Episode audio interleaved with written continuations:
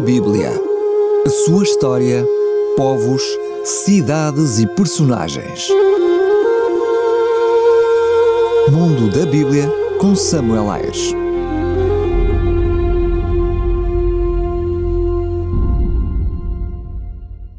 Os códices massoréticos da Bíblia hebraica. O cânon bíblico é o conjunto de livros bíblicos considerados de inspiração divina. Cânon, no grego kanoni, significa régua ou cana de medir, tendo sentido de regra. O cânon do Velho Testamento protestante segue o cânon hebraico, que, segundo a tradição hebraica, começou com Moisés e terminou com Esdras. Os textos do Velho Testamento foram primeiramente classificados em três grupos de 22 livros no total, segundo Flávio José, historiador judeu do primeiro século. Originalmente, os doze pequenos profetas tinham sido agrupados num só livro, assim como os livros de Esdras e Neemias e os livros de Samuel e os livros de Reis. O cânon hebraico só foi fixado no concílio de Jamnia no ano 90 depois de Cristo. A Bíblia hebraica, mais conhecida como Tanakh, na sua forma definitiva e atual, é o resultado do cânon massorético tendo sido focalizada e acentuada pelos massoretas.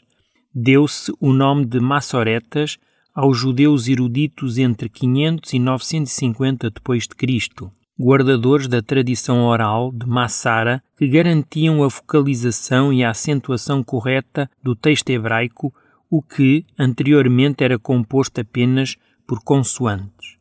Além dos pontos vocálicos dos acentos, os massoretas acrescentavam também as massaras marginais, uma espécie de, de estatísticas referentes à repetição de letras ou de palavras importantes para garantir uma cópia fiel.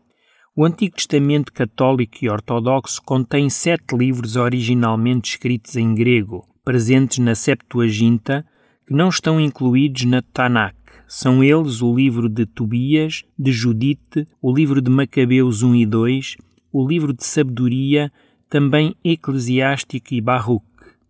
Os textos da Bíblia hebraica mais antigos são os códices, isto é, os conjuntos de livros já semelhantes ao formato atual. Códice de Alepo é o códice mais antigo das escrituras hebraicas, exposto no Santuário do Livro em Jerusalém e data do ano de 930 d.C.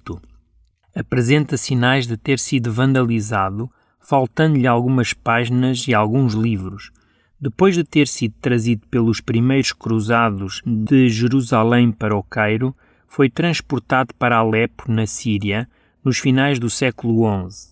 O Códex de Alepo foi parcialmente destruído durante os motins antissemitas de 1947 e desapareceu até que em 1958 foi oferecido ao presidente israelita Itzhak Ben-Tzvi. O Códex de Alepo é visto como a fonte original e a maior autoridade massorética para o tempo bíblico e para os rituais judaicos, contendo pouquíssimos erros. Outro códice é o de Leningrado. Atualmente, o Códex de Leningrado é o mais antigo e o mais importante texto massorético completo, reproduzido da Bíblia hebraica de Rudolf Kittel, em 1937, e na Bíblia hebraica Stuttgartensia, em 1977. Este é o texto padrão das principais Bíblias hebraicas. Considera-se que este códice, datado do ano de 1008 d.C., teve origem na escola dos copistas do Códice de Alepo e serve de complemento para as páginas que lhe faltam. Está exposto na Biblioteca Pública de São Petersburgo, na Rússia. O texto contém os pontos vogais e os sinais de cantilação, isto é, os sinais para a leitura cantada.